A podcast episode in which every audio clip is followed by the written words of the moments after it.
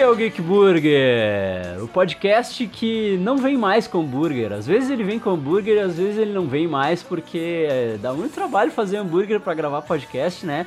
E eu acho que o mais legal é gravar o podcast, o mais legal é falar com os amigos e falar dos assuntos que a gente quer falar. E esse programa é um programa bem especial, assim, no meio da quarentena e não é só o Brasil que tá parado, não é só os brasileiros que estão se fudendo. E eu já tinha a ideia de gravar esse programa muito antes da pandemia. E agora acho que a gente juntou o útil ao desagradável, né?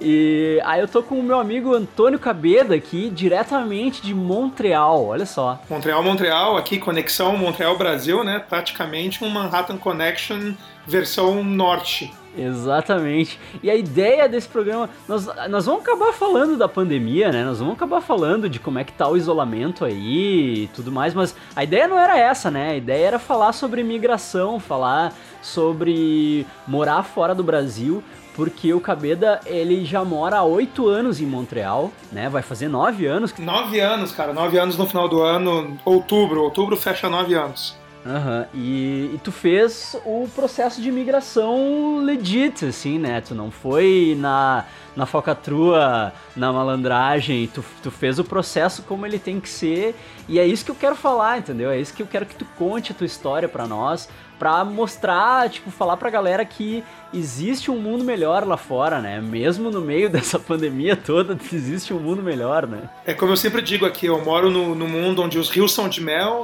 os animais falam a língua dos homens e as árvores dão um cupcake, né? I got a bad feeling about this. Is this where you turn me into a vampire? Oh,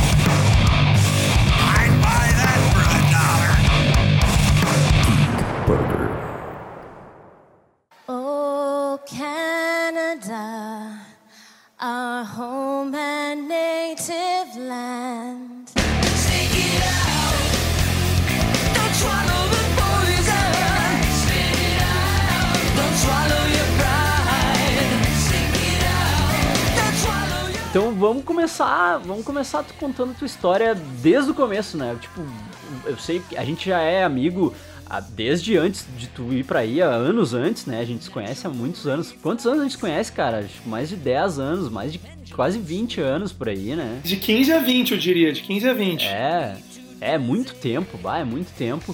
E, e, tipo, bom, conhecia o Antônio já desde antes dele ter essa ideia maluca de se mudar pro Canadá, né? E aí do nada, quando vi, tipo, o cara tava morando em Montreal, né? E qual é que é essa história? Me conta como é que começou, como é que te deu o estalo assim, e tu foi atrás disso. Então, cara, eu acho que valeu primeiro, obrigado pelo convite aí de participar do teu podcast. Eu acho que é uma, é uma mídia que eu sou muito fã. É, eu te diria que eu, eu, tenho muito pouco contato com a cultura brasileira atualmente, depois de quase 10 anos morando fora do país, mas a exceção são os podcasts. Eu sou um grande, grande ouvinte de podcast, então fico contente de poder colaborar com a mídia aí, especialmente com um amigo querido como o Luiz Fernando. Então, eu comecei minha história muito, muito, muito tempo atrás. Assim. Eu, quando eu era criança, dos 4 aos 7 anos, eu morei na Suíça. Ah. Porque meu pai estava fazendo os estudos dele lá.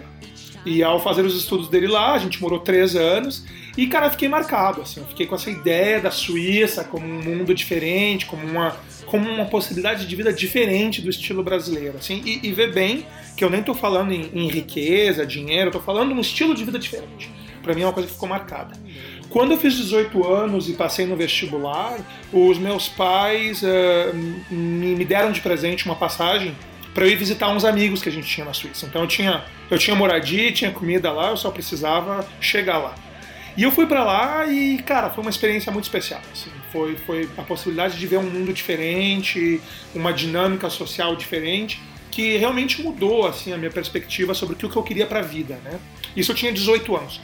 A partir desse momento, o meu objetivo nos próximos anos foi realmente buscar entender como é que eu poderia habitar num país de primeiro mundo, assim, como é que eu poderia ter esse estilo de vida que me parecia tão atraente. E lá, depois de muitas idas e vindas, eu acabei conhecendo ao, ao redor dos meus 24 anos o processo de imigração canadense. que é um processo que existe há muitos anos. As pessoas acham que é algo recente, mas o processo de migração canadense existe há 60 anos, 70 anos. Obviamente com várias iterações, várias mudanças ao longo do tempo. Hoje, né, já deve estar diferente de quando tu foi, mas vamos chegar lá, né? A gente chega lá. Mudou pelo menos umas três ou quatro vezes, né? Então, assim, o importante é que as pessoas têm que entender que os critérios mudam, a burocracia muda, mas a ideia sempre é a mesma. A ideia sempre é a mesma. Qual é a ideia? O Canadá tem portas abertas para pessoas jovens, educadas, que falam as línguas oficiais do país, que é o francês e ou o inglês, e que estejam dispostos a participar de um processo que é longo, é um processo que leva de um a três anos, mas é um processo relativamente claro. Assim, você tem que preencher certos formulários, você tem que fornecer certos documentos, mas depois disso não tem muita magia, não tem muito mistério. Você recebe um visto de, de residente e você pode se mudar para o Canadá. E ao chegando no Canadá, você tem os mesmos direitos que um cidadão canadense, de é, ter acesso à saúde pública, poder procurar um emprego, ter acesso a todas as vantagens e desvantagens que um canadense tem. Então é nessa, é nessa pegada aí que ao, ao redor dos 25, 26 anos eu vim para cá. Foi final de 2011, começo de 2012, então já fazem oito anos, quer dizer, eu tinha 27 para 28 anos. E eu cheguei aqui, bem belo, num, num, outono de 2011 e comecei minha vida aqui no Canadá. Quanto tempo levou entre tu dar abertura no processo, tu fazer, preencher o primeiro application e de fato estar na tua casinha em Montreal com o emprego e tudo certo? Vamos lá então. Então assim, em 2009, o Quebec, que é a província onde eu moro, e para quem não é muito familiarizado com o Canadá, as províncias do Canadá são equivalentes aos estados do Brasil. Então, a província do Quebec tinha uma política de atrair imigrantes e, particularmente, imigrantes brasileiros. Os imigrantes brasileiros, apesar de tudo, eram e ainda são bem-vindos pela sua capacidade de adaptação, nível de educação, experiência profissional. Então, o Quebec tinha missões. E o que é uma missão? Literalmente, tinha um tiozinho que ia no, no Brasil, de diferentes cidades, apresentando o processo de imigração e falando como é que é o processo, quais são os documentos para vir para cá. Ainda tem isso. Ainda tem isso? Ainda tem. Olha aí, uhum. então. Ainda tem. Ah, de alguma maneira o processo se, se perpetua. Então, em 2009, final de 2009, eu, eu, eu, eu, conheci o processo, eu conheci quais eram os critérios. Em três, quatro meses, eu reuni todos os documentos que eu precisava. E aqui a gente fala bem de tradução de diploma, é, comprovação de experiência profissional, conhecimento de línguas, essas coisas todas. É, janeiro de 2010 eu apliquei. Tá? Eu me lembro bem, eu não me lembro a data exata, mas foi janeiro de 2010. Eu recebi meu visto em outubro de 2011, então levou aí um ano e meio, uma coisa assim, um pouco mais do que um ano e meio. Vim para cá, cheguei no Canadá em outubro de 2013 e eu consegui um emprego, assim, eu, eu, eu, o meu primeiro emprego que eu tive foi em fevereiro de 2012. Então, assim, se tu quer saber do, do momento que eu comecei o processo até estar tá aqui, empregado, morando, casinha, tudo isso, eu diria que foi de começo de 2000, 2010 a começo de 2012. Sim, ah, mas tu falou outubro de 2013, na verdade, é outubro de 2011, né? Tu, tu chegou no Canadá. 2011, perdão, eu cheguei aqui em outubro de 2011. Eu cheguei 13 de outubro, por isso é confuso. Ah, tá. Pois é, porque a, a dúvida que eu tenho é, é essa, assim, sabe? Uh, como, é que, como é que é o processo? O processo demora, mas eles ficam em contato contigo, eles te deixam no escuro, como é que é? Tipo, tu aplica e aí tu vai ter que juntar toda uma documentação, tu vai ter que traduzir teu diploma, tu vai ter que traduzir. O que, que tu fez? Tu fez, tu tinha mestrado, né? Isso, então, eu, então eu traduzi o meu diploma de graduação. O meu mestrado eu tinha feito na Europa, então ele já estava em inglês, é, então não precisei traduzir. E uh, a ideia é que tem várias etapas, tá? Assim, esse processo ele, ele passa por várias etapas, onde cada etapa tem algumas tarefas a serem feitas. Assim, quando eu digo tarefas é uh, num certo momento o governo canadense pede que você envie antecedentes criminais, num certo momento o governo canadense vai pedir que você faça um exame médico. Não é tudo de uma vez só, assim. Não, não é tudo de uma vez só. Não, você fica meio no escuro, você fica meio no escuro. É, então, assim, você manda os documentos e até essa primeira etapa não vai ter muita novidade deles. Eles, eles têm algumas formas de comunicação, então você tem, assim, um comprovante que eles receberam os documentos de você, eles vão te cobrar no cartão de crédito o valor para iniciar o processo, e daí depois disso você espera. É, é um, é um, jogo de paciência onde você espera muito mais do que você faz alguma coisa. Então, apesar de ser um processo longo, efetivamente tem poucas coisas a serem feitas. É mais uma espera do que realmente está trabalhando ativamente. Acabaram todas as tarefas para tu entregar todos os documentos que tu precisa entregar e tal. E, e aí eles. Ah, tá, deve levar um tempo até eles de fato emitirem o visto para ti. Mas no momento que eles emitem o visto, tu já pode comprar passagem e, e aí tu já. Só alegria, só alegria.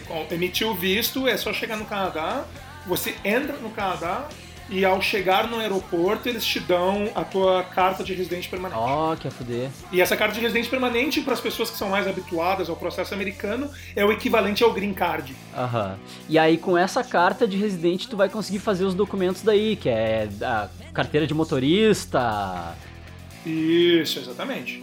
Saúde, saúde pública, CPF. É, qual é, qual é o equivalente ao CPF, ao CPF no Canadá? No, nos Estados Unidos é o Social Security, no Canadá é o quê?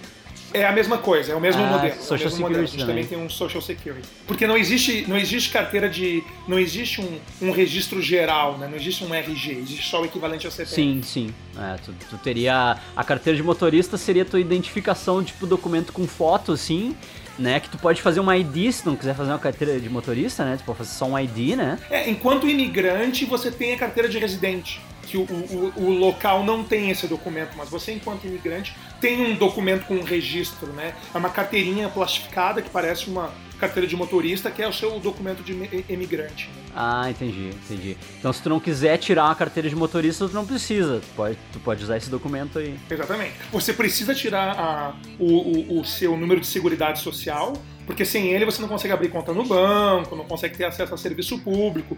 Esse, esse é muito importante. Então, os dois documentos que são os três documentos obrigatórios é a carteira de saúde pública, a carteira do SUS canadense, que você tem que ter, a carteira de seguridade social, que dá acesso aos serviços públicos e abertura de conta de banco, e a sua carteira de residente permanente. Né? Esses são os documentos obrigatórios que um imigrante aqui tem que ter. E, e aí, para conseguir emprego, bom, tu chegou, tu chegou em outubro de 2011 e tu trabalhava aqui no Brasil com investimentos, né? Tu trabalhava né, com bolsa de valores e tal. Isso. E quando tu chegou, tu, tu já chegou e, e já já estava determinado a conseguir um emprego nessa área, né? Trabalhar na tua área, que é a área de finanças, que é a área que tu entende e tal. E tu, tu não precisou trabalhar em nenhum subemprego, tu já chegou direto procurando emprego na tua área com, com, as qualificações que tu tinha, assim. Exatamente, assim, o Canadá é muito acostumado a estrangeiro aqui, não é nada de, nada de especial um estrangeiro procurar um emprego aqui, é uma, é uma sociedade onde de 30% a 40%, dependendo da cidade, até mais em outras, das pessoas uh, não são nascidas no Canadá, então ser um imigrante não é nada de, não é nada de especial, né? E eu vou ser bem sincero, assim, olhando hoje o currículo que eu mandava e, e os e-mails que eu mandava, minha nossa, que coragem que alguém de me contratasse. Eu, era, eu, eu tava bem verde quando eu cheguei, assim. Eu tava bem verde. Mas mesmo assim, eu tive uma meia dúzia de entrevistas e em coisas de três, quatro meses eu tinha um primeiro emprego já na área financeira.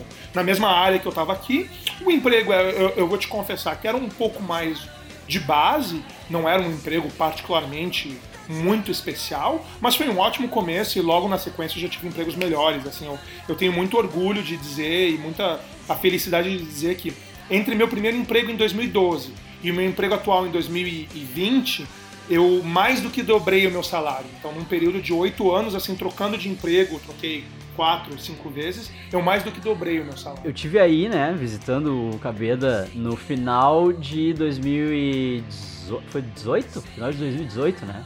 18, é. 18. E, cara, Montreal é uma cidade espetacular, assim. Tipo, e, e, realmente tem uma, uma gama de imigrantes bem grande. Qual é a porcentagem? Eu sei que Toronto é em torno de 50% né, da, da população é imigrante. Se eu não me engano, Montreal é mais do que Toronto. Eu acho que assim, ó, se eu não me engano, a primeira é Vancouver, que tem 59, 60%. A segunda é Montreal, com ou seria Toronto com 50 e poucos e Montreal com 45, mas assim, é tudo entre 45 e 60%, assim, essas três grandes cidades uh, canadenses, né? A, a, propósito, é mais do que os Estados Unidos, né? A gente pensa sempre em Nova York, a gente pensa em Los Angeles como cidades de imigrante, mas já não são mais, né? Já foram. Hoje, o Canadá é, o, é o, é o Eldorado para o imigrante, é onde o imigrante vai em busca de uma melhor vida, né? Sim, porque o cara consegue, uh, enfim, se tu passa pelo processo tal, tu consegue trabalhar na tua área, né? Se é uma área que é prioritária, porque tem isso também, né? Tem, tem o lance das áreas prioritárias de, de ocupação, né? De, de, de trabalho, assim, que, que eles primam mais, assim, ah, tá faltando esse tipo de, de função, tá faltando gente que seja especializada, sei lá, em TI, em, eu sei que gastronomia também, tem, tem algumas áreas que são prioritárias, né? Que é diferente de tu viver nos Estados Unidos em que, tipo, pra tu trabalhar, ou tu tem um green card que por algum motivo, sei lá, tu casou com alguém, ou sei lá, né? E tu, e, e tu acaba tendo que trabalhar em muito sub, subemprego, né? Então a, o Canadá, eu acho que ele fornece a possibilidade de o pessoal trabalhar em, uh, na sua própria área, né? É, eu tenho que te dizer, assim, eu nunca, nunca me senti excluído ou rebaixado por ser brasileiro, muito pelo contrário, sempre, nunca foi um ponto de discussão. Obviamente, racismo velado deve existir. Então, assim, será que eu já não fui alvo de racismo sem me dar conta? Talvez. Não posso te responder essa pergunta. Mas, assim, explicitamente, de maneira alguma. Muito pelo contrário. Assim, sempre muito bem recebido. Uh, na minha época, quando eu fiz o processo, não tinha essa diferenciação por profissão. Isso é algo novo, isso é algo que não existia em 2011 quando eu vim para cá. Mas assim, nenhum, nenhum problema, especialmente tirando as áreas é, médicas, uh, então enfermagem, farmácia, medicina, que são áreas que requerem uma validação de diploma. Por exemplo, a minha área, que é a área de finanças, eu nunca tive nenhum problema pelo fato de ter um diploma brasileiro, assim, nunca foi uma, uma questão levantada. É, eu acho que seriam coisas mais específicas, tipo, essas áreas que tu falou, e, e direito, né? Direito, acho que complica, assim, pro cara ser advogado. É, mas mesmo assim, sabe, eu conheço, eu conheço advogado brasileiro que veio para cá e fez validação de diploma, eu conheço engenheiro que veio para cá e fez validação de diploma. Existe o caminho. Como, como eles estão acostumados a receber imigrantes, ter essa validação de diploma é um caminho que já está super bem claro para eles como funciona. Ah, isso é legal, cara.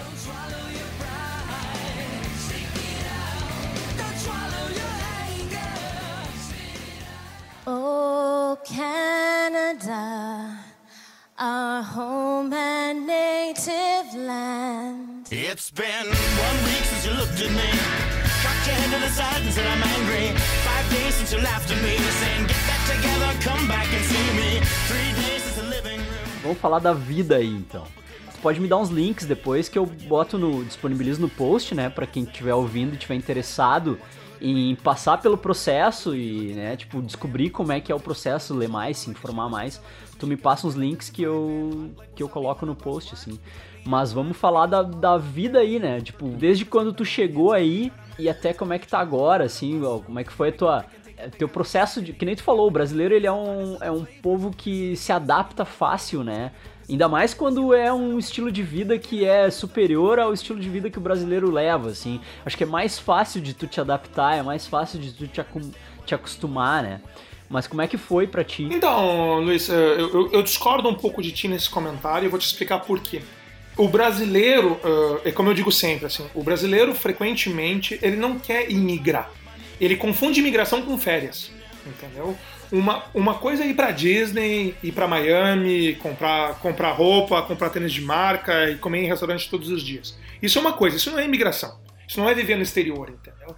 Imigração é entender que existem diferenças profundas no nível cultural e de estilo de vida entre o Brasil e outros países. E aqui eu não estou nem fazendo julgamento de valor, assim, eu deixo eu deixo para o ouvinte decidir se ele acha melhor ou pior. Mas eu me lembro que há muitos anos atrás eh, tinha um, tinha um texto circulando na internet, porque eu sou velho, né? Eu sou da época que a gente lia texto na internet e não, não ficava ouvindo áudio. Agora tu pode clicar, tem os, as matérias na, na internet, tu pode clicar num botão de áudio e aí tu pode ouvir a matéria em vez de ler ela, tá ligado? Ah, eu sou, eu sou velho, eu, eu, eu leio no papel ainda, eu assino revista de papel, só pra dar uma ideia para você. Então, assim, eu me lembro que esse artigo dizia assim: por que o fato de eu lavar o meu próprio banheiro me permite usar o meu uh, uh, iMac no metrô? Era alguma coisa nessa linha, assim.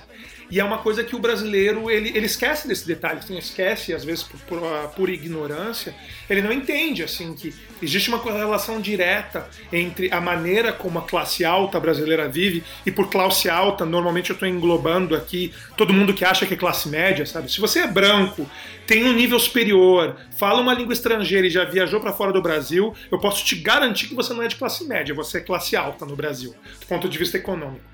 E essas pessoas têm, têm privilégios que elas não se dão conta, assim, eu, eu posso te dizer, assim, atualmente eu faço parte é, eu, eu, eu, tenho um ótimo salário no Canadá. Eu tenho um, um, salário que me coloca na parte mais alta da pirâmide social. Mas eu faço o meu próprio almoço todos os dias, eu lavo o meu banheiro, eu pego o meu ônibus. Isso são coisas que não é todo brasileiro que está disposto a fazer, né? Então, assim, de novo, tem que saber diferenciar a viagem de turismo para Disneylândia, a viagem de turismo para Nova York, do levar marmita para o trabalho todo dia e lavar o próprio banheiro, que é o que todo canadense faz. Eu não tô, eu não tô vendendo isso como, como um ponto de, de... O cara não vai ter uma faxineira que nem tem aqui no Brasil, assim. Não, não vai. E deixa eu te contar uma história boa em relação a isso, tem uma história legal para compartilhar, assim. É uma questão até cultural, tá? Não é só uma questão de dinheiro. Eu tenho uma amiga minha aqui no Canadá que ela é médica. E no Canadá os médicos são muito bem pagos. E quando eu digo muito bem pagos, eu quero dizer o seguinte: um médico no Canadá, por, por padrão, é milionário. Assim, os médicos ganham um salário que rapidamente lhe permite se tornar milionários. É uma coisa completamente fora da curva. Assim. São muito, muito ricos, um médico canadense. E essa amiga ela tem uma faxineira que vai uma vez por semana na casa dela. Tá? E ela tem vergonha de dizer isso. Ela esconde. Ela não diz para as pessoas que ela tem uma faxineira porque pega mal é mal visto tu ter uma faxineira, é visto como um pouco um senso de preguiça, de um. De, é, é, não é bem visto. Então, assim, ela é milionária, ela é médica, ela trabalha bastante, ela paga uma faxineira uma vez por semana, mas ela não diz para ninguém que vem uma faxineira na casa dela. Porque pega mal. Porque ela tem vergonha. Existe uma carga moral em tu limpar a tua própria casa, assim, em tu... exatamente, exatamente. Assim, é uma coisa quase infantil, assim. Como assim tem alguém que limpa para ti? Tu é uma criança? Como é que tu não limpa a tua própria sujeira, sabe? É, you don't clean after yourself, assim, né? Tipo. É, exatamente, exatamente. Então tem, tem um lance moral nessa história, sabe? Então, assim, por que, que eu tô trazendo esse ponto pra discussão? Porque é importante o brasileiro entender que a vida do turista não tem nada a ver com a vida do residente, sabe? E, e, e se mudar para um outro país desenvolvido, que a gente tem a tendência de chamar de primeiro mundo, apesar de que esse conceito está defasado pelo menos uns 30 anos, ele envolve aceitar essas coisas, envolve aceitar que tu vai pegar o teu ônibus, tu vai lavar o teu banheiro, tu vai levar marmita. Quantas pessoas no Brasil tu conhece que levam marmita pro trabalho? Pois é, né? Muita gente come em restaurante, a maioria come em restaurante, né? É, aqui tu leva marmita, sabe? E de novo, sabe, assim, não é porque de repente tu não possa pagar o restaurante. É porque tem um lance cultural, tem um lance de você se ocupa de você mesmo.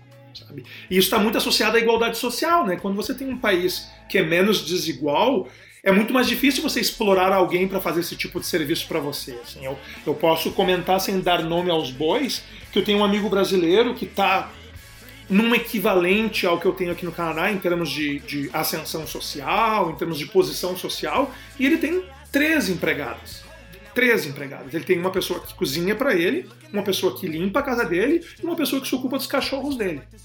Sabe, aqui quando eu comentei isso com a minha, a minha companheira aqui, ela ficou horrorizada, assim, alguma coisa assim.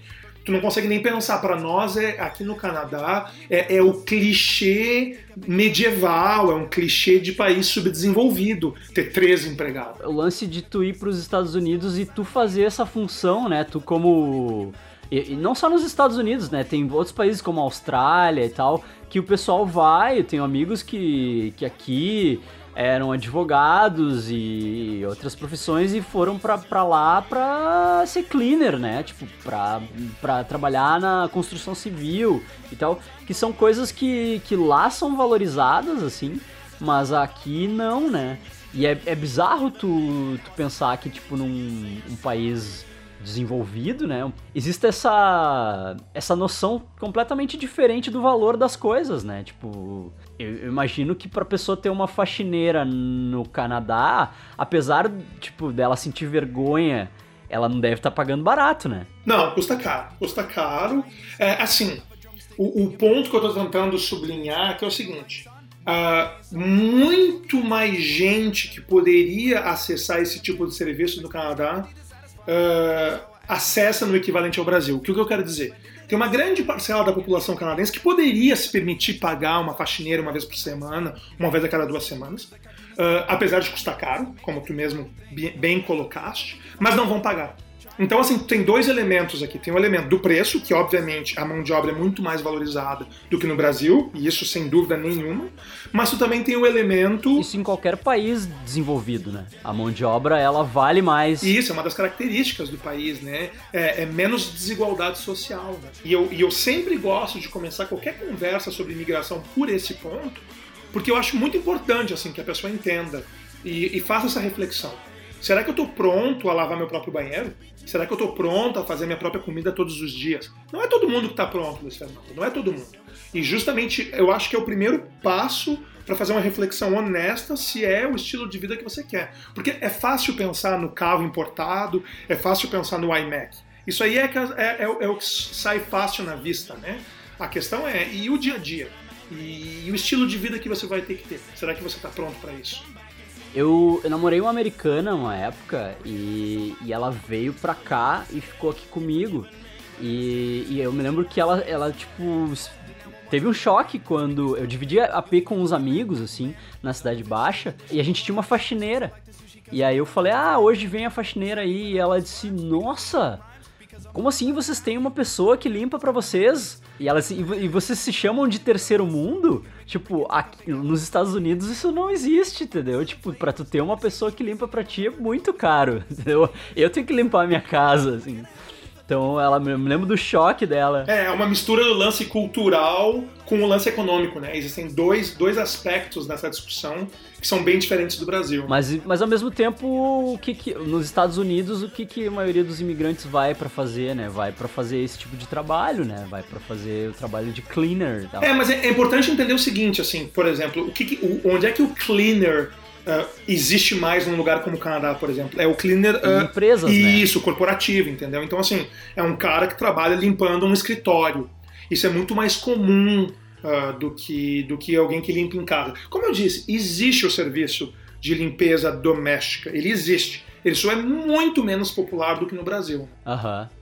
Muito mais do que a questão financeira, tem a questão moral, né? A questão de, de tipo por que, que eu não vou fazer isso, sabe? Por que, que eu não vou fazer. Exato. É esse é o ponto que eu, quero, eu tava tentando deixar claro. É exatamente isso. Por que, que eu não vou limpar a minha própria sujeira e fazer minha própria comida se eu sou um adulto autônomo, né? Essa, essa é, um, é uma reflexão que o brasileiro frequentemente não tem, né? É, ele não, não passa pela cabeça. É tão normalizado o, o serviço. É que pro brasileiro, pro brasileiro, o sinal de sucesso, né? De ah, eu subi na vida é tipo eu tenho empregada, eu tenho babá pros meus filhos, eu tenho alguém que cozinha para mim, tipo, sabe?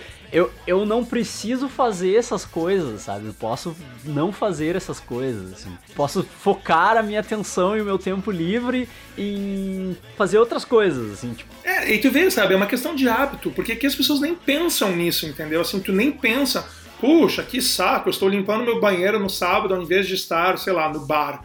Meu, tu tá limpando teu banheiro, porque uma hora ou outra tu tem que limpar o teu banheiro, sabe? O brasileiro tem que entender, né? Tem que entender esse tipo de, de diferença, assim, porque como é que é a cabeça das pessoas? Tu deve conhecer outros, outras pessoas aí que, que fizeram o mesmo processo que tu, né? Tu tem amigos que, que são de outros lugares, não só do Brasil e tal.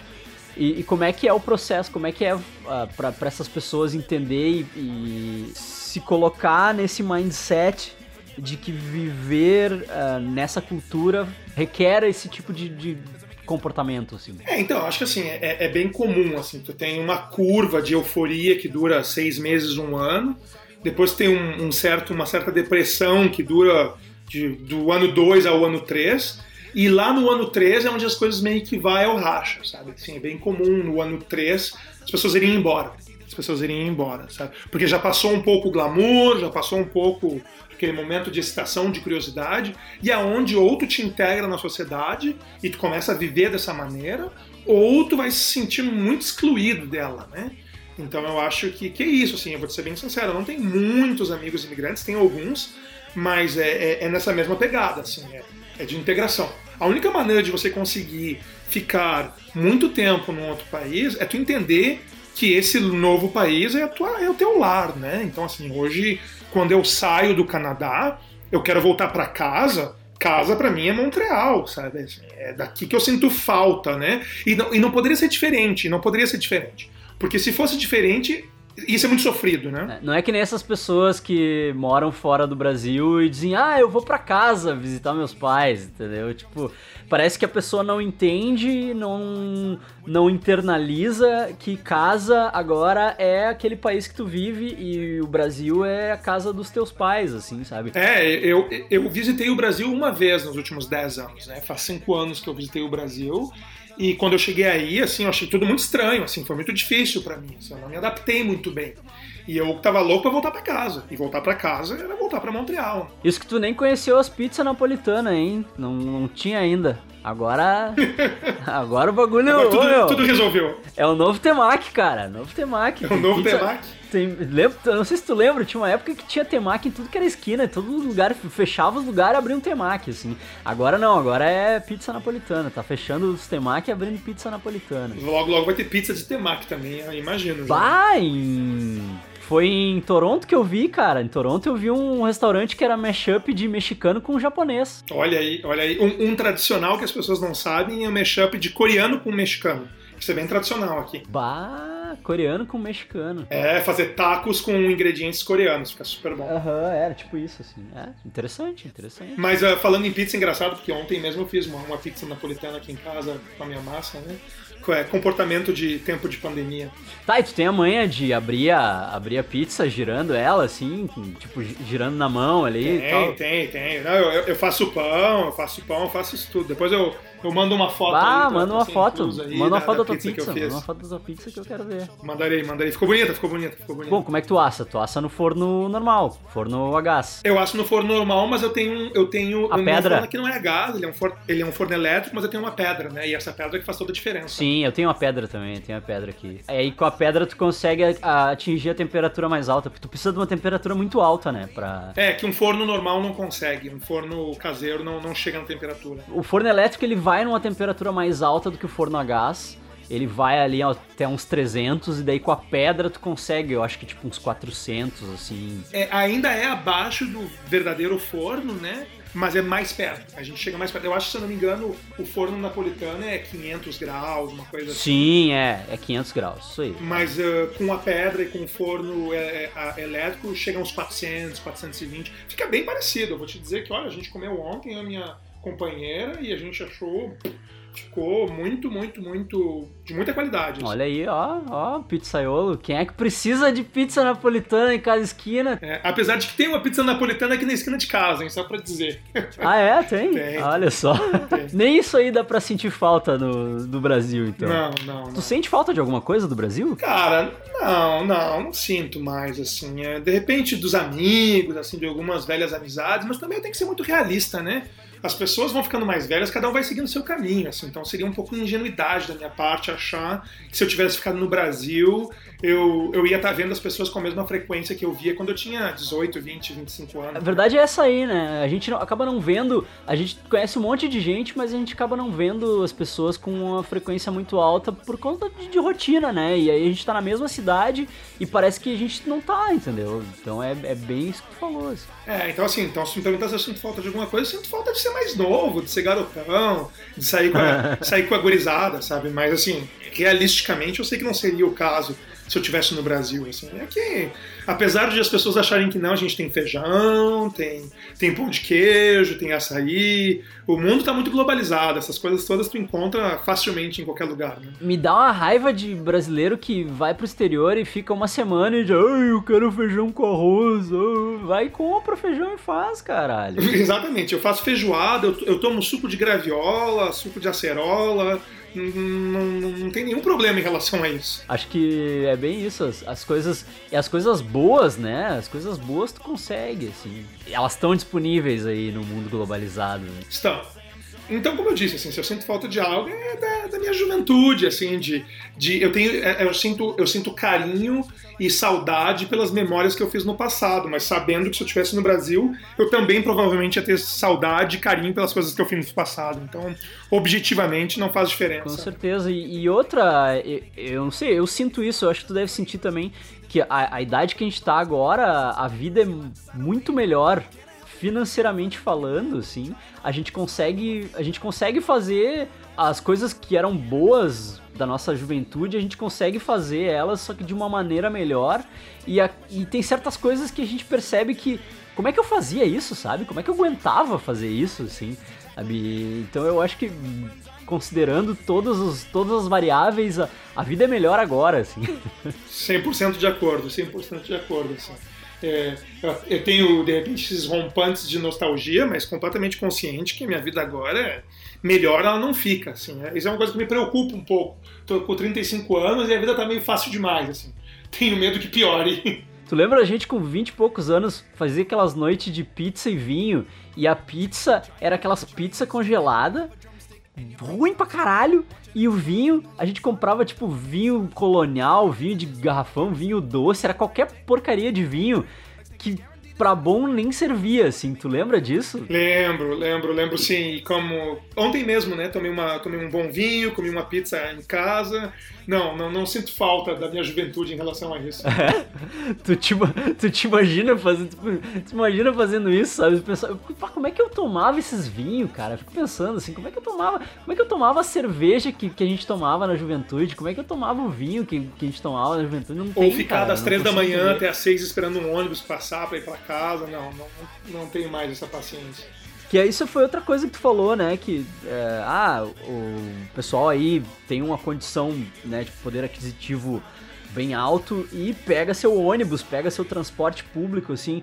E isso é uma coisa que é totalmente diferente, né? Que é uma, né, muito por uma questão de, de to, todos os pontos são se conectam, né? Todas as coisas são, são partes de um quebra-cabeça, assim. Uh, mas tipo a, o transporte público aí é totalmente diferente do transporte público do Brasil e, e, é pelo mesmo motivo que as pessoas limpam o seu próprio banheiro, né? Exatamente, exatamente. Eu faz 10 anos, quase 10 anos que moro aqui, nunca tive carro, não tenho nenhuma pretensão de comprar um carro. Quando eu preciso de um carro, eu alugo um carro e isso, isso se resolve muito facilmente. E, e é isso. E é muito fácil e barato alugar um exatamente, carro. Né? Exatamente. Eu aluguei um carro quando eu tava aí e não fez rombo nenhum no orçamento. Assim, tipo, foi muito é, barato. É, ainda é caro alugar carro no Brasil? Bah! Pra caralho, tá louco. É muito caro. Aqui, aqui a gente tem aluguel de carro, como vocês têm aí aluguel de bicicleta. Então eu tenho um cartão, eu tenho um cartãozinho que eu bato na, no vidro do carro, o carro desbloqueia e eu pago por minuto rodado. Então é muito, muito simples alugar um carro. Tá louco. Isso nunca vai existir no Brasil. As bicicletas aqui, essas aluguel de bicicleta, os caras roubam e vendem no Mercado Livre. Roubam e repintam a bicicleta e vendem no Mercado Livre, cara. é, aí, é, aí é dureza mesmo. Vendem na OLX, assim. Os caras fazem, os caras roubam as bicicletas, repintam elas e vendem. Então tu imagina ter um serviço desse de carro, que nem tem aí em Montreal, de aluguel de carro. Que isso aí me lembra. Tem um filme dos anos 90 que chama Tempting Fate, que os caras vão pra uma realidade paralela e os carros são públicos. Né? E aí, tipo, o cara só ah, pega o carro, usa, deixa em qualquer lugar, vem outra pessoa e pega e usa. É meio que, que isso existe hoje em Montreal, assim, sabe? Existe, existe. É, é engraçado. Hoje mesmo, hoje mesmo eu paguei a minha, a minha, a minha conta do mês de, de março, que eu usei o carro todas as vezes que eu precisei, usei que uma, umas 12, 13, 14 vezes, mas assim, sempre que eu precisei, eu peguei um carro e me custou 50 dólares no final do mês, né? Quer dizer, é, é um custo muito acessível, né? Então, para que comprar um carro e ter que me incomodar em manutenção, neve, tudo isso? Não tem, né? Exatamente, né? é. Deixa a manutenção para a empresa que aluga esses carros públicos aí, né? Deixa que eles cuidem da manutenção. E eu acho que é, é um tipo de bem que, sinceramente, ah, se tu for pensar do ponto de vista evoluído, assim, a gente não precisa mais sabe? A gente pode compartilhar esse tipo de, de bem. Pra que que tu vai ter o teu próprio carro, né? Gastar. Porque o carro é, ele é um passivo fudido, né? Ele, não, ele não, não vai ficar mais valorizado, né? Ele vai ficar cada vez mais desvalorizado e tu vai ter que sustentar ele cada vez mais, e ele vai te sugar o dinheiro que tu pode colocar em outras coisas, né? Tu não precisa, tu pode aí ó, gastar 50 dólares por mês para alugar um carro quando tu precisa de um carro. É, exatamente. Então, assim, aqui, para você ter uma ideia, assim, as pessoas me perguntam, às vezes, sobre Uber. Eu nunca peguei um Uber no Canadá na minha vida. Porque eu não preciso, eu não preciso. Eu tenho sistema de bicicleta, eu tenho metrô, eu tenho ônibus, eu tenho carro compartilhado. Então, assim, são tantos modais diferentes de transporte por que, que eu vou pagar um Uber? Nunca me aconteceu de precisar um. A gente até pegou Uber aí quando a gente foi, mas, cara, o transporte público é tão bom, ele é tão bom que, cara, não precisa. Realmente não precisa pegar Uber mesmo, assim. É, é, é bizarro tu ver que os, os, ônibus eles têm GPS e tu consegue saber quanto tempo ele vai levar para chegar na parada. Exatamente. Sabe, isso é uma coisa genial, assim. As paradas têm uma televisãozinha em que tu consegue ver a tua linha de ônibus, tu, tu consegue ver quais linhas de ônibus aquela parada, né, comporta, quais os ônibus atendem aquela parada, e, e tu vê quanto tempo leva pro próximo ônibus. E, e quando falta um minuto para chegar, tu já vê o ônibus no horizonte, assim. Parece bruxaria, né? É, não, é só. é só tecnologia, né? É só um GPS no ônibus. É só um GPS no ônibus, né? Só um GPS no ônibus. Então, assim, é, é interessante, sabe, Luiz Fernando? Assim, as pessoas às vezes me perguntam o que, que me choca, o que, que me marcou mais desde que me mudei para cá? Qual foi a grande mudança que eu percebi na minha vida? E eu resumo com uma frase: a vida aqui ela é mais fácil. Vê bem, eu não estou mais rico, eu não estou mais pobre, eu não estou mais feliz, eu não estou mais triste. É mais fácil. Tudo é mais simples. Tudo se resolve de maneira mais, mais leve, a burocracia é mais inteligente, as coisas rodam de uma maneira mais direta, tu resolve as coisas de uma maneira mais rápida. É essa a grande diferença. E não é nada extraordinário, né? É só o mínimo. É o mínimo que a gente deveria ter, né? Não é nada tipo assim, ah, vocês estão ganhando um privilégio enorme, assim. Que é o que o problema do Brasil é esse, né? Que, é, que faz o brasileiro acreditar quando o brasileiro ele consegue viver confortavelmente, ele começa a acreditar que ele venceu na vida, quando na verdade ele tá só tendo o mínimo para viver, assim, sabe? É o mínimo que todo mundo deveria ter, assim. E, e eu acho que tu vai num, num país como o Canadá e, e o, o mínimo tá aí disponível e é isso que tu falou, sabe? Ele torna a vida mais fácil, mas é pura e simplesmente porque é assim que se deveria viver, né? Questão de bom senso, sabe? Assim, a, a, às vezes no Brasil é tão triste de ver como vocês não conseguem aplicar o, o bom senso nas relações técnicas, burocráticas, sociais. Com bom senso as coisas se resolvem. As coisas se resolvem facilmente. Bah, eu vi. Várias coisas que, que me chocaram, assim, tipo, de, de diferenças, né? do, da vida. Ah, tem, tem muita coisa que, que, que tá parecido, assim, né? Tipo, ah, questão de coisas para fazer, assim, lugares para ir. Mas claro, tudo muito mais acessível, né? Tudo muito mais fácil, tudo muito mais barato, assim, né? E, e, e às vezes é um, é um detalhe, sabe, Luiz Fernando? Por exemplo, assim, aqui no verão, o nosso verão é muito quente, né? As pessoas pensam que o Canadá é frio o ano todo, não é. Uh, Montreal é uma das cidades que tem a maior variação térmica do mundo. Então a gente vai de menos 40 no inverno a mais 40 no verão. E o pessoal acha que Porto Alegre varia uh -huh, aqui, né? é. aqui varia o dobro Porto, de Porto Alegre. tem uma semana de inverno e o resto é tudo verão agora. E é um verão que não é nem tão calor quanto 40 graus, assim. É. Então, aqui no verão a gente as pessoas estão na rua, né? Tem muito festival, tem muita festa, tem muita coisa no bairro. E uh, um, um, hábito que eu e a minha companheira a gente tem é no verão ir de noite até o centro da cidade, onde normalmente são os festivais, e depois vir caminhando. Caminhando do centro até minha casa, que dá mais ou menos uma hora caminhando, caminhando pelos bairros, caminhando pelas ruas, vendo as, vendo as casas iluminadas. As pessoas no verão têm o hábito de noite de deixar as portas abertas para ventilar o ar. Então, assim, as portas ficam literalmente abertas para que a, o, o, vento entre. E a gente vem caminhando, conversando. E é só isso, sabe? Assim, é só poder caminhar de noite curtindo uma noite de verão. Sem precisar ficar prestando atenção no, no teu ombro, assim, para ver quem é ah, aquele cara ali me seguindo, ou, sabe? Não, tu não precisa ficar te preocupando com as pessoas na tua volta, assim. A gente fez bastante isso, assim, de, de caminhar, a gente tava no inverno aí, né? Não, não tinha tanta coisa quanto no verão, assim, mas, mas a gente fez bastante isso, assim, de, de caminhar e, e conhecer os lugares e, e, dá pra ver que a segurança é uma coisa impressionante, assim. Que nem eu falei, não é nada extraordinário, é só o mínimo que deveria ser, assim, né? Tipo, a segurança que, que a gente deveria ter. se a gente tivesse a, a mesma igualdade de. né? Tudo, tudo, tudo cai na, na igualdade social, né? Tipo, tudo cai na, no, no lance da equidade social, assim, tipo. Tu não precisa. Ninguém precisa roubar o meu tênis, roubar o meu celular, porque eles, eles têm o mesmo tênis e o mesmo celular se eles quiserem. Exatamente.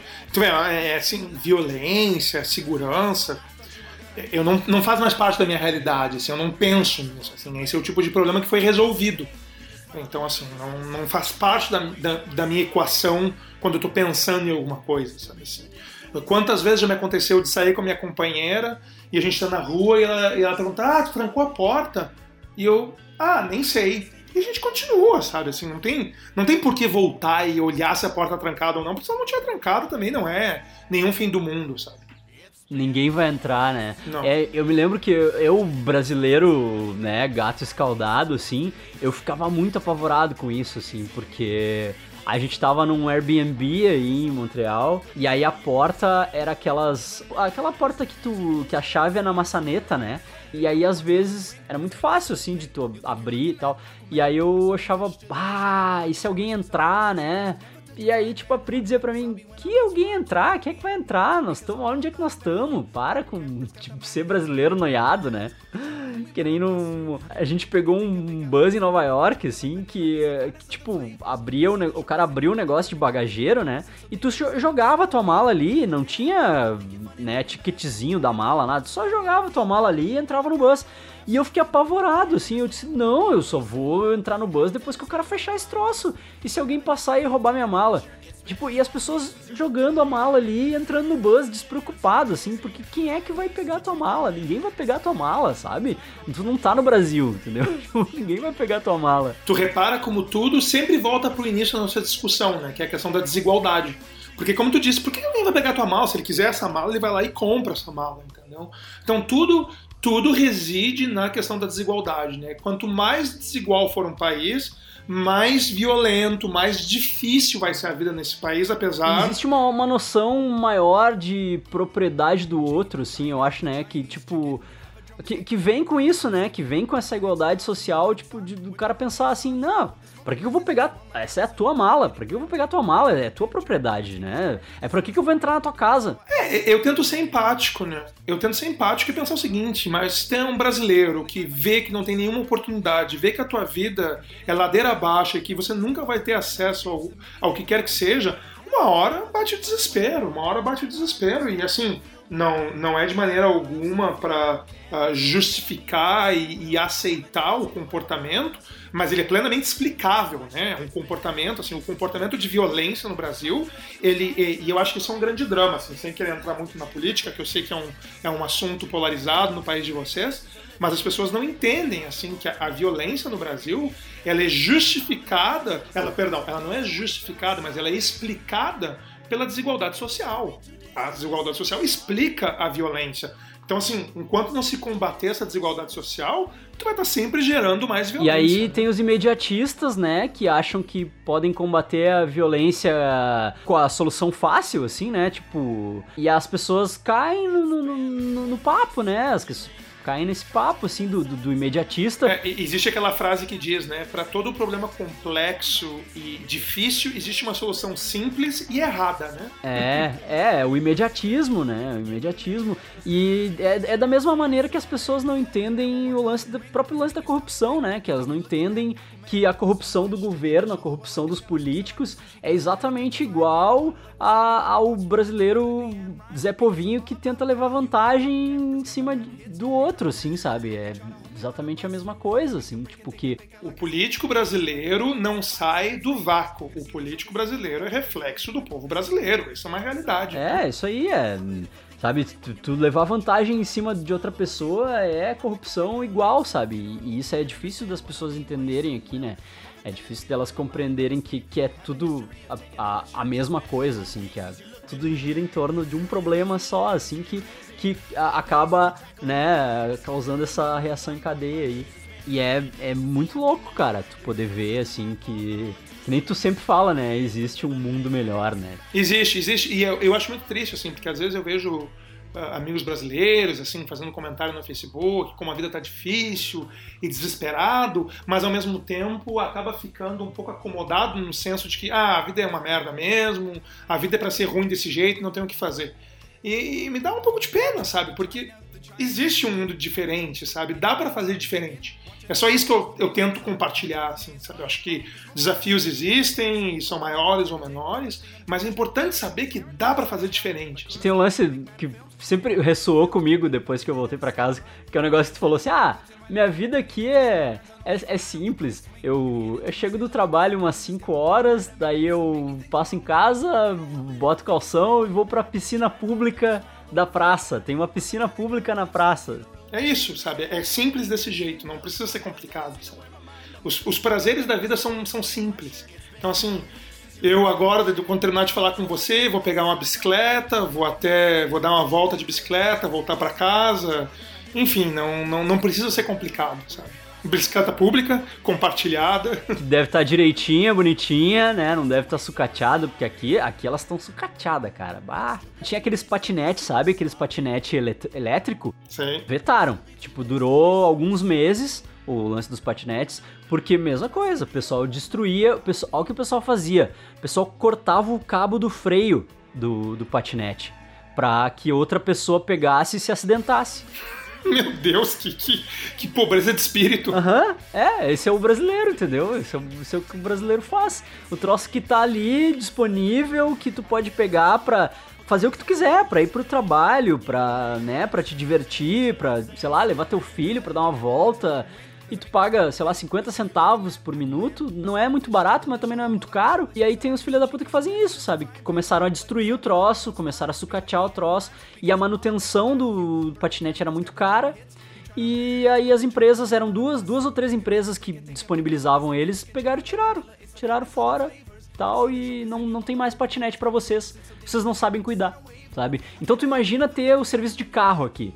Imagina, imagina ter que, esse serviço de carro. É, fica difícil imaginar mesmo. Tá né? louco? Pra ter esse tipo de, de amenidade, assim, isso é uma consequência de tu resolver um problema muito maior, né, cara? Não adianta os caras chegar e meter, ah, não, nós temos que fazer igual ao, ao país ali de primeiro mundo, que aí nós vamos ser de primeiro mundo. Mas não, cara, tu tem que resolver a educação do povo primeiro, né? E o povo perceber que, né, tipo, ter, ter essa consciência de que tipo, isso é nosso, a gente precisa cuidar, em vez de um querer sacanear o outro ali, ah, vou cortar o freio pro próximo cara que pegar sofrer um acidente, sabe? Ah, é muita maldade.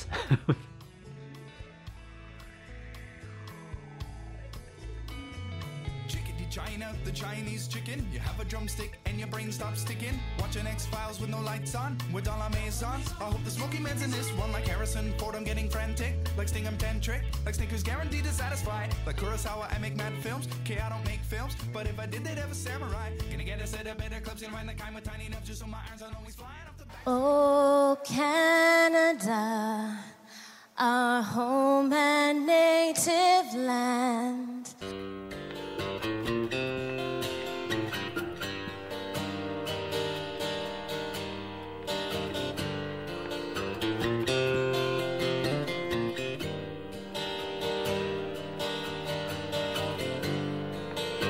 Vamos falar do, do, isolamento social, como é que tá o lance aí? Ah, cara, assim, acho que a primeira coisa que, é, que, que diferencia muito o Brasil, assim, eu, eu, tenho acompanhado pouco a história do Brasil, eu tento me manter a uma certa distância, mas eu diria que aqui, desde o princípio, tanto o nosso, o nosso primeiro-ministro nível federal, que é um partido de centro-esquerda, centro-direita, assim, é difícil de definir em termos de, de, de uma lógica brasileira, quanto o nosso primeiro-ministro provincial, que é um partido de direita, que é um partido de direita, ambos muito claramente deixaram a decisão na mão do corpo técnico, né? Então, assim, desde o princípio, quem está tocando essa boiada toda aí são os diretores, os diretores médicos de o que é o seria, acho que imagina um secretário médico, não sei como é que é o nome do título em português, e são cargos técnicos, são cargos técnicos e eles estão tocando de uma maneira bem agressiva assim as regras de confinamento desde o princípio. Assim. Então aqui eh, eu já estou na quinta semana trabalhando de casa e o governo está colocando em, em, em projetos de, de, subsídio salarial, de salário-desemprego bem agressivo para manter as pessoas em casa. E todas as lojas estão fechadas, a não ser as lojas de produtos essenciais. E é isso aí. Enquanto que os médicos disserem que tem que ficar assim, vai ficar assim. Não tem, não tem, muita, não tem muita mágica. Tu vê a diferença, né? A diferença é o governo que realmente escuta o, os médicos, escuta o secretário de saúde e tal, totalmente diferente daqui. Assim. É, mas assim, é importante deixar claro que não é uma questão política de esquerda ou de direita, assim, o, o nosso primeiro, o primeiro ministro de Ontário, Ontário é a província onde fica Toronto, é um cara bem de direita, assim, é um cara bem, bem de direita, não tem nada de sócio social, democrata ou esquerda. O cara das meias, né? Isso, exatamente. E ele é um cara que... Uh, deixou tudo na mão do, do diretor médico, né, do corpo técnico. Então não, é só no Brasil que vocês conseguiram achar uma maneira de politizar algo que era para ser uma decisão puramente técnica, né? Tem um imbecil no comando, né? Tem um imbecil no comando e o cara acha que, acho que não é nada. E governa para os empresários, né? Governa para os grandes empresários. E aí o que acontece? Os caras começam a botar pressão no governo porque eles estão perdendo o rico dinheirinho deles, né? Foda-se o povo, né? Que se foda o povo. E aí começa, e aí tipo, o Brasil ele tem esse esse lance de que o, o rico, a, a minoria rica, ela é muito esperta que ela consegue convencer o pobre a lutar as, as lutas dela, né? Então tu vê gente na rua protestando que quer voltar pro trabalho, sabe? Quando na verdade, tipo, o governo tinha que estar tá subsidiando pra essa galera ficar em casa, sabe? E não, e, e as pessoas lutando a luta do, do, do, cara da van, do cara da, do madeiro, do sei lá do que, dos, dos, empresários ricos, assim. E é bizarro, assim, às vezes. Às vezes eu tô em casa aqui, que também nós estamos confinados aqui em casa, trabalhando em casa. Porque não mudou muita coisa para mim, porque eu já trabalhava em casa, né? Mas enfim. Aí eu olho da janela e às vezes passam uns carrão, assim, buzinando e, e protestando que, que quer voltar pro trabalho, que não sei o quê. Sabe? É, é bizarro, Sami. Tipo, tu pensa, ah, só no Brasil, né, cara? Só no Brasil isso. É, me parece bem bizarro. Vou dizer para vocês, assim, é, frequentemente tem saído na mídia local agora aqui comentários sobre o presidente de vocês e não é muito positivo o comentário. E assim, é uma coisa. Não, que, claro que não. O, a, a, pelo que eu entendi, ultimamente o brasileiro acabou desenvolvendo uma certa repulsa pela mídia, como se a mídia tivesse sempre uma posição contrária ao governo. É, eu posso dizer para vocês que a mídia canadense não tem nenhum tipo de, de ganho ou perda em relação ao governo brasileiro e é crítica igual, né? Na verdade, esse é o discurso do presidente. Porque o presidente é um idiota e aí ele fala os troços e a mídia cai em cima e ele fica nesse joguinho, nessa lutinha de ah, eu tô sendo perseguido pela mídia. E os, a galera que é seguidora dele adota, né, e, abraça esse mesmo discurso aí, mas, mas não, cara. quem é esclarecido e quem sabe que esse cara é um imbecil, tá com a mídia, entendeu? Tá, tá tudo certo, assim. Só que, claro, né, acaba que a, pra fora do Brasil o que repercute é é, é, as coisas que esse imbecil fala, né? É, não, não, não, não, não tá pegando muito bem, assim. Você dizer que frequentemente tem saído notícia aqui e não são muito positivas, não. They give you this, but you pay for that. And once you're gone, you can never come back. Oh, Canada, our home and native land. Time is going by so much faster than I. I'm starting to regret not spending all of it with you. Now I'm wondering why I've kept this. Mas vamos falar de coisa boa, vamos falar de coisa boa. Mais coisas legais aí do Canadá.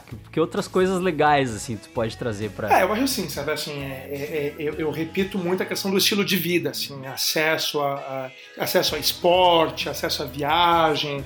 É, o Canadá é, não é Europa, né? Então as pessoas às vezes confundem porque o Canadá é um, por que eu estou dizendo que não é como a Europa? É um país imenso, né? É um país muito grande. Então, assim, viajar no Canadá é, é bem mais complicado do que viajar na Europa, porque as distâncias são muito maiores. Mas se você tiver tempo ou, ou dinheiro para pegar um, um, avião, assim, os voos de avião não são particularmente caros, dá, dá para ter voos mais razoáveis. Nossa, tem lugares lindos para visitar, né? Assim, as montanhas rochosas que ficam no centro do país, centro em direção à costa oeste, são uma das coisas mais bonitas que eu já vi na minha vida. Assim, né? Andar nas montanhas rochosas é de uma beleza plástica que você fica se perguntando se isso existe de verdade. Assim, né? É cinematográfico você parar na frente de uma montanha de 2, 3 mil metros de altitude em, em granito e você está no lado de um lago e o lago é, é um verde estonteante, é muito bonito. É muito bonito. O Canadá é o país dos grandes espaços. Tem lugares lindos aí, cara. Bah, tá louco. Só, dos, dos poucos lugares que a gente viu, né? Tem, bah, tem lugares maravilhosos. O, o, clima, às vezes, aqui pode ser um problema. É, é, é isso que as pessoas têm um pouco de dificuldade para entender, que o Canadá o frio em si não é o problema, porque as, as casas são aquecidas, as roupas são de qualidade, os, os, carros, os ônibus, os metrôs são aquecidos. O problema é a duração do inverno. Assim, eu diria que é, começa a fazer frio no começo de novembro, meio de novembro já está fazendo frio. Uh, o frio seria o equivalente ao inverno de vocês. Então já começa a fazer 0, 5, 10 graus. E esse frio cai muito forte em dezembro. Da metade de dezembro em diante, você já tem neve no chão. Essa neve vai ficar no chão até final de março, começo de abril. Janeiro, fevereiro, as temperaturas não, não sobem acima de zero, ficam negativas durante dois meses, dois meses e meio. E faz frio até começo, meio de abril, assim. Agora está esquentando. O que quer dizer está esquentando? A temperatura agora está chegando entre 5 e 10 graus. Uhum. a gente está em abril. E lembra que eu falei que em novembro já fazia frio, né? Então, assim, calor mesmo, assim, temperaturas acima de 15 graus, é só mais para meio de maio, que é garantido. Então, assim, final de abril já começa a ficar mais quentinho e meio de maio é onde você vai ter temperaturas ao redor dos 18, 20 graus. O que mata é, é a função de bota o casaco, tira o casaco, bota a touca, tira a touca, porque tu entra nos lugares e tá 30 graus, né? Tu entra, tipo, todos os lugares são com calefação. Tu vai num shopping, tu vai naqueles aqueles underground que tem, né? Que, tipo, tem uns, um, uns caminhos, né? Que tu pode, em vez de tu pegar a rua normal, tem alguns lugares que tem, né? Tipo, principalmente centro da cidade, tu consegue, né? Tem, um, tem umas partes underground com, com shopping e tal. E isso é, é 30 graus, né, cara? Os caras botam lá em cima o... e aí tu fica carregando casaco o tempo todo. É, é, é, é cansativo. Outro elemento também que é, que é cansativo, questão de comida, né? a qualidade da comida cai muito nessa época do ano, porque a gente não tem acesso à comida fresca como tem durante o verão, né? A comida tem que vir muito de longe. Então, assim, a gente chegando agora, essa época do ano, metade de abril, é, é a época mais difícil, assim, porque a gente está cansado já de comer mal, entre aspas, e de passar frio, sabe? Mas agora sim, as coisas começam a melhorar, né? Assim, infelizmente esse ano, com a pandemia, o nosso verão vai estar bem afetado, então vai ser bem difícil, assim, porque o verão aqui é um momento de muita alegria, né? Muitos festivais na rua, música, comida, as pessoas vão pra rua, né? O canadense ele sai pra rua no verão.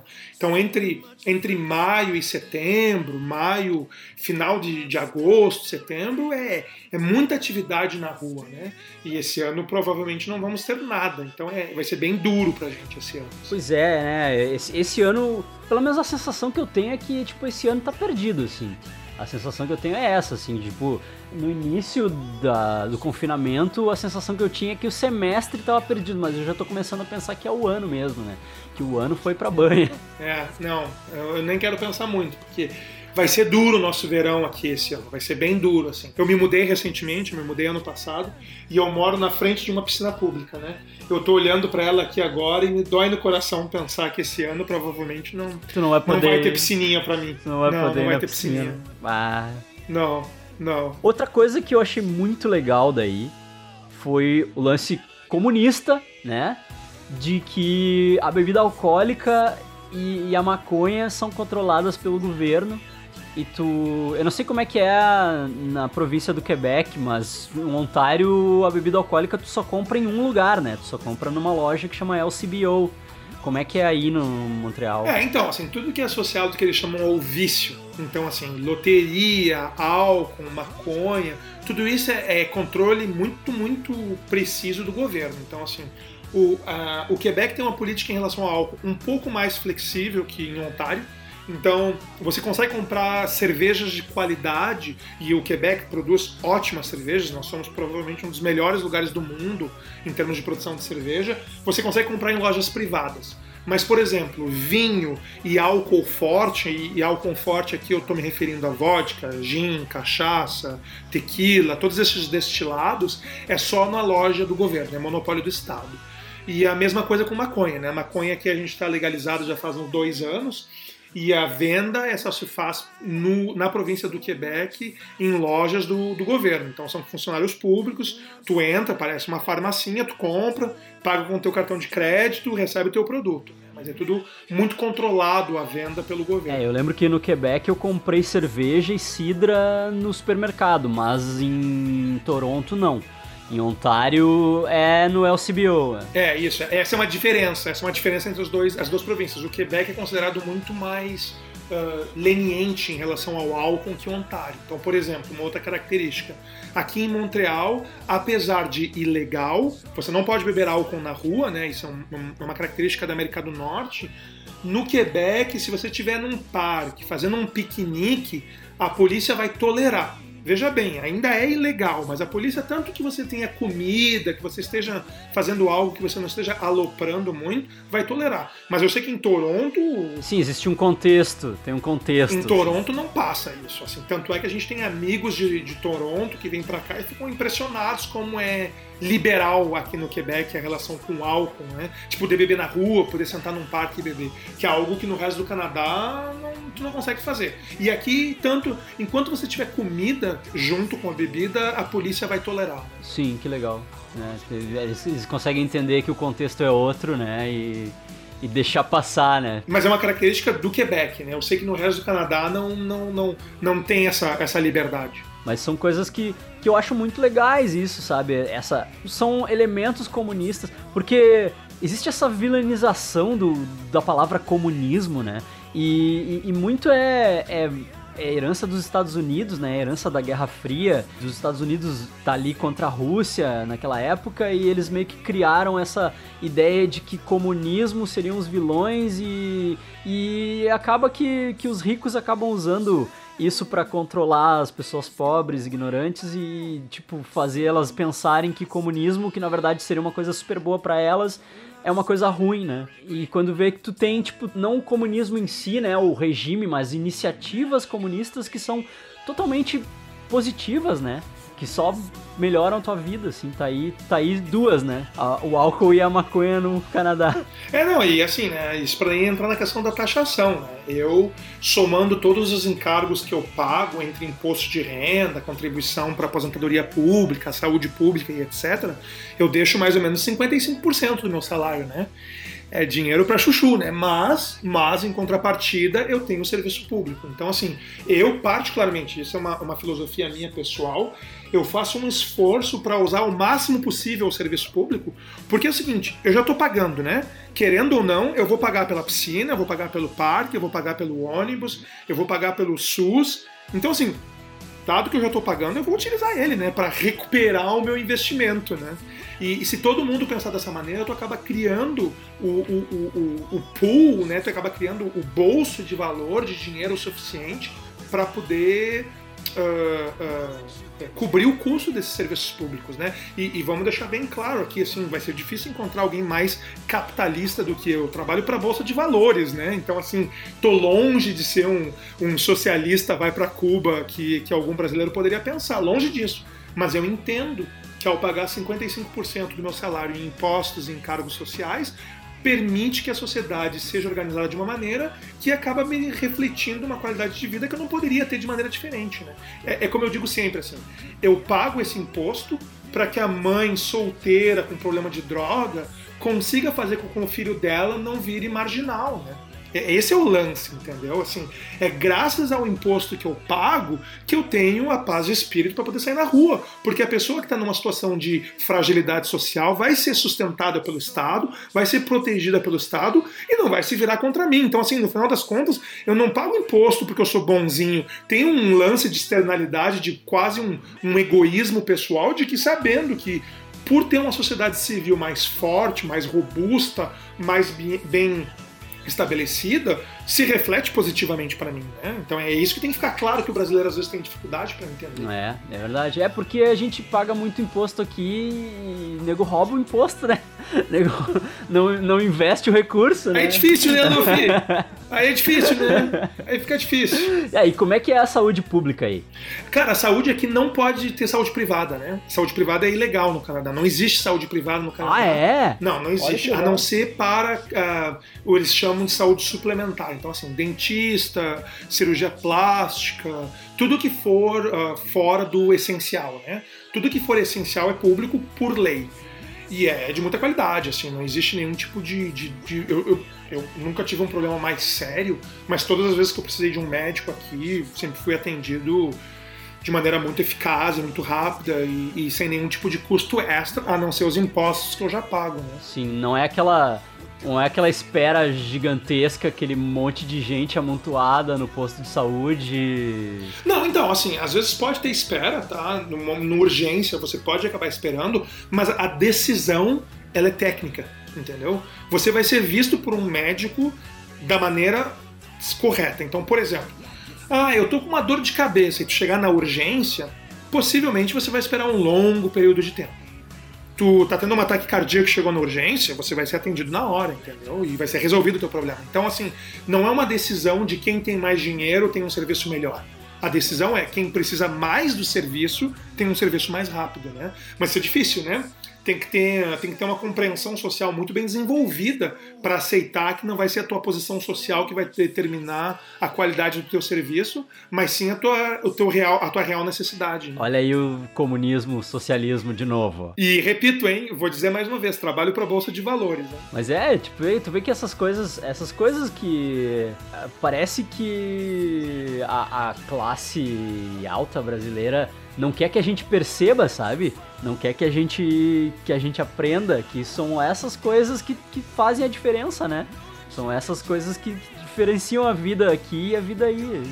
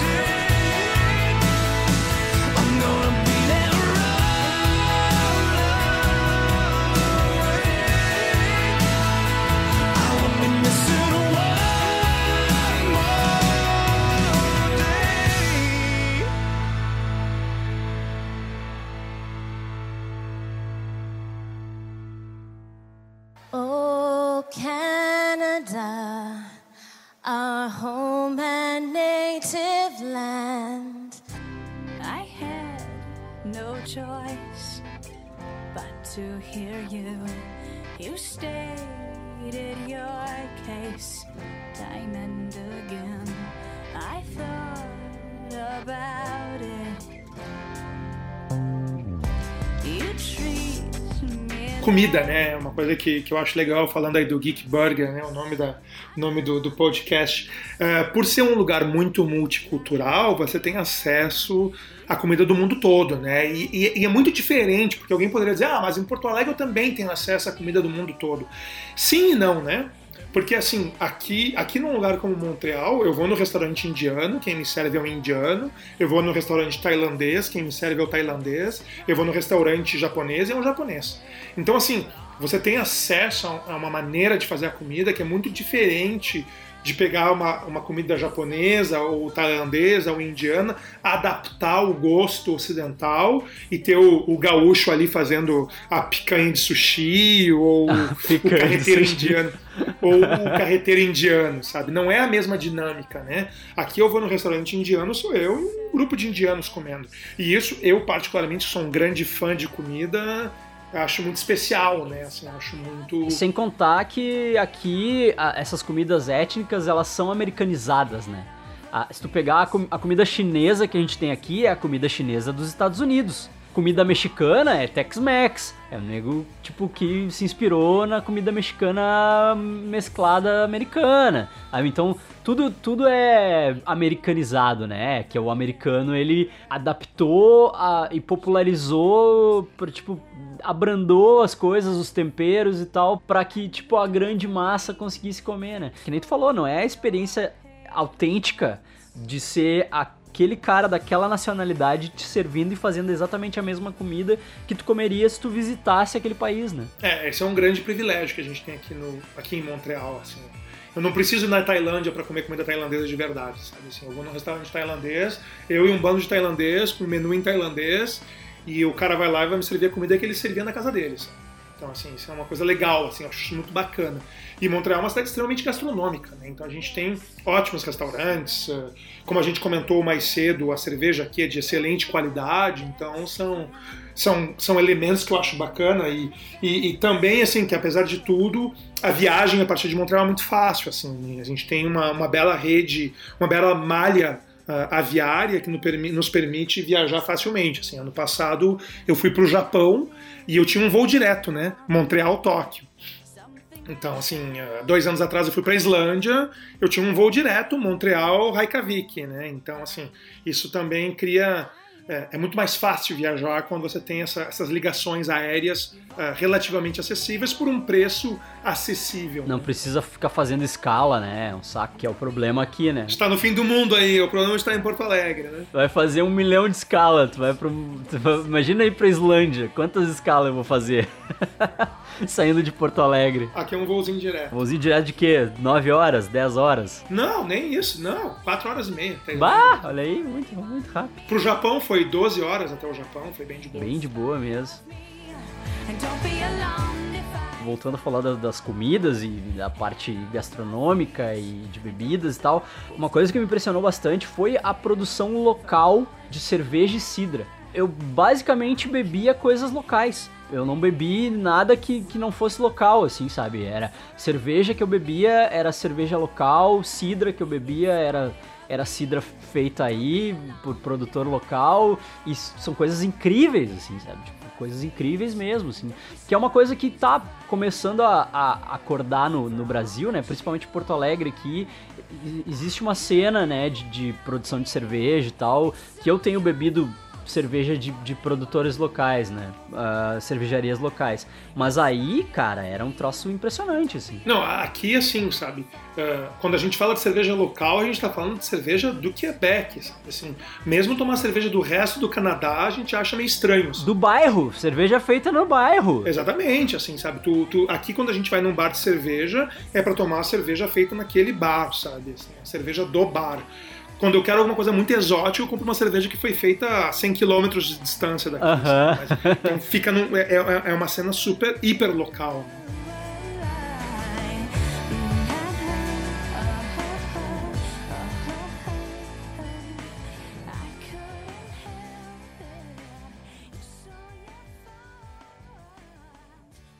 Oh, Canada, our home and native land.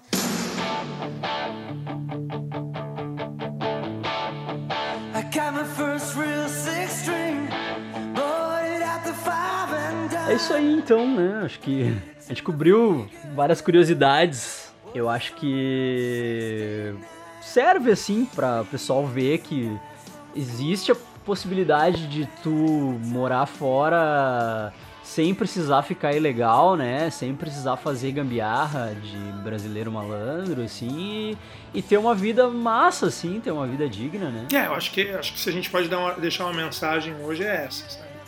E existe um mundo melhor e esse mundo melhor é acessível. Só tem que ter paciência, tem que saber se planificar.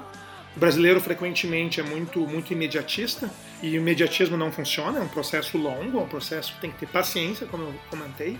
Mas assim, se você está disposto a fazer desse projeto um projeto de vida, está disposto a investir 3, 4, 5 anos entre adquirir as competências, adquirir a língua, fazer o processo, vir para cá, se adaptar, eu tenho nenhuma dúvida que a tua qualidade de vida vai melhorar de maneira exponencial. Então fica, fica o meu abraço grande aí para os ouvintes do podcast e estou à disposição aí se alguém quiser trocar uma ideia, eu sempre sempre me faz ah, o maior prazer em poder ah, responder perguntas sobre o estilo de vida daqui. Uma coisa que a gente não falou foi, tipo, tu, tu recebeu algum auxílio de orientação, assim, quando tu chegou, tipo, de assistência social pra, tipo, alugar apartamento, conseguir contato de empregadores pra fazer entrevista, tu- ou tudo tu fez sozinho, assim? Existe. Existem serviços públicos que ajudam com isso, que são lá justamente para ajudar na adaptação do imigrante. Mas honestamente, hoje em dia com a internet, com, com, com um bom uso da internet, tu consegue a informação muito facilmente, né? Então assim, o serviço público existe, ele pode te ajudar em algumas questões mais, mais específicas, assim, puxa, nunca aluguei um apartamento, não faço ideia de como é que funciona. Mas honestamente, assim, o que não falta é, é grupo de Facebook, é, é informação em blog para poder responder as suas perguntas. Então, assim, nesse sentido, não, não acho que seja um, um desafio maior. Sim, não foi uma coisa que tu precisou usar, assim. Tu chegou e tu já, já tinha um plano. Eu usei um pouquinho, eu usei um pouquinho desse serviço, assim, mas muito pouco, muito pouco. Não foi algo que fez uma grande diferença. assim. Então é isso, vamos ficando por aqui. Então, cara, muito obrigado. Bah, foi muito massa. Muito massa. A gente já tá com a ideia de fazer esse programa aí, já tá há muito tempo, né? E que massa que a gente conseguiu fazer agora que tá todo mundo com mais tempo livre aí, isolado em casa. Né? Então, cara, muito obrigado por participar. Eu acho que ah, vai ser um programa diferente, com um assunto diferente que possivelmente interessa bastante gente, assim. E, cara, de novo, tipo, foi muito massa ver que tu tá feliz, assim. Tipo, fazia tempo que a gente não se via quando eu te vi aí. Foi legal ver que tu tá feliz, que, que pá, tu vive uma vida que nem tu mesmo fala, sabe? Tipo, uma, uma vida fácil, em paz e, tipo, simples, assim. E que, que não é mais do que a gente precisa nessa vida, né? É, é isso aí mesmo, assim, te agradeço de coração, baita convite. Mega, sempre fui teu fã, fico muito contente de poder participar do teu podcast. E, e é isso aí, cara. Assim, se tu tá procurando uma vida de luxo e privilégio, eu diria que o Brasil é mais adequado para você. Mas se você tá procurando uma vida mais simples, com prazeres mais simples, uma vida mais, mais tranquila, de repente o Canadá pode ser uma pegada. Então é, fica essa com, fica a minha dica aí pro pessoal. É isso aí. Então tá. Valeu. Falou. Aê.